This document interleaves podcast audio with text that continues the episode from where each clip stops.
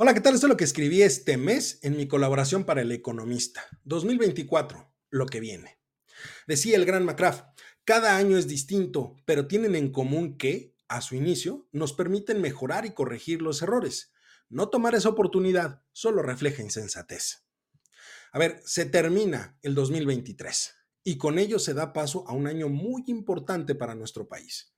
El 2024 trae consigo una serie de desafíos que definirán el rumbo de México para los próximos años. Entre la incertidumbre económica, elecciones históricas y las persistentes problemáticas sociales, el país enfrenta un panorama complejo que requiere de una gestión cuidadosa y estratégica. Sin embargo, mucho me temo que la respuesta del oficialismo está muy lejos de ser de esa forma. Una de las preocupaciones más apremiantes para las personas es, sin duda alguna, la amenaza de las altas tasas inflacionarias en mercancías y servicios. Después de todo, es algo que pega directamente en su bolsillo. Por ello, la actual administración anunció que en 2024 el salario mínimo tendría un incremento del 20%, y eso es aplaudido. Sin embargo, es importante señalar que nos estamos acercando al límite de estos incrementos. Otros factores relevantes que serán decisivos el próximo año tienen que ver, por ejemplo, con la volatilidad de los energéticos o la decisión de Banco de México de una posible disminución de tasas de interés que depende en gran medida de las decisiones que tome la Fed en los próximos meses. Las elecciones presidenciales y de miles de puestos de elección, que son las más grandes de la historia moderna de México, se vislumbran con un cierre muy parejo, o por lo menos en el ámbito presidencial generarán tensiones muy importantes en términos políticos y sociales que, de no manejarse adecuadamente, nos podrían posicionar en un escenario similar al que sucedió allá y entonces, en el 2006, con el cierre de reforma por simpatizantes de Andrés Manuel López Obrador, con una diferencia muy importante. Ahora esos simpatizantes están en el gobierno y cuentan con recursos políticos y recursos económicos disponibles mucho más grandes que en ese entonces, lo que agrega un elemento de complejidad a este escenario político. En el ámbito internacional, las elecciones de los Estados Unidos también nos van a afectar.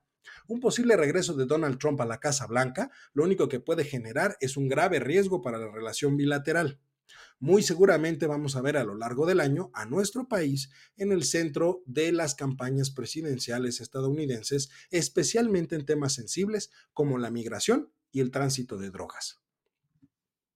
El fenómeno del nearshoring también va a ser centro de discusión, no solamente en Estados Unidos, sino también en México. La pregunta que surge aquí en nuestro país es, ¿cuántas inversiones reales se concentrarán al cierre de este sexenio? La preocupación persiste, ya que promesas de inversión existen muchas y podrían quedarse en el aire, generando incertidumbre en el panorama económico del país.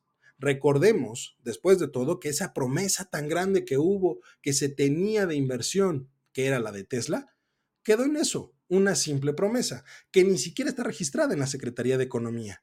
Pero además hay que ver cómo cierran otros sectores en este sexenio.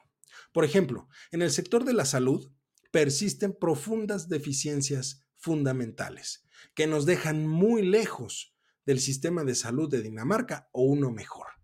Para muestra podemos ver la falta de medicinas para los niños con cáncer y la carencia del material indispensable en hospitales y clínicas, así como la tan absurda idea de una farmaciota.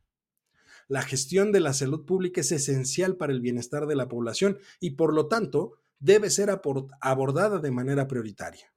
Lamentablemente, esto nunca lo entendió la actual administración. En el ámbito educativo, México se enfrenta a grandes retos. Los resultados de PISA son un llamado de atención que no puede ser ignorado por parte de la autoridad. Aunque las deficiencias en la educación no son nuevas, se han acentuado en esta administración y la postura del gobierno actual hacia la educación siempre ha sido catalogándola como neoliberal. Plantea entonces una pregunta crucial desean eliminar o mejorar el sistema educativo?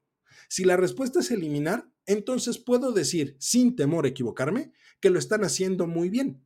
Si por el contrario la respuesta es mejorar, entonces hay un serio dilema, porque están haciendo justamente lo contrario. 2024 sin duda va a ser un año de grandes desafíos económicos, políticos y sociales para nuestro país.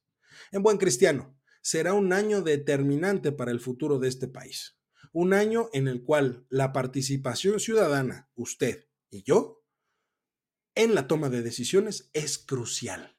Nada está escrito y eso lo debemos de tener muy claro. Solo participando es como podemos marcar un rumbo claro para este país. La decisión es muy sencilla. ¿Qué es lo que usted prefiere?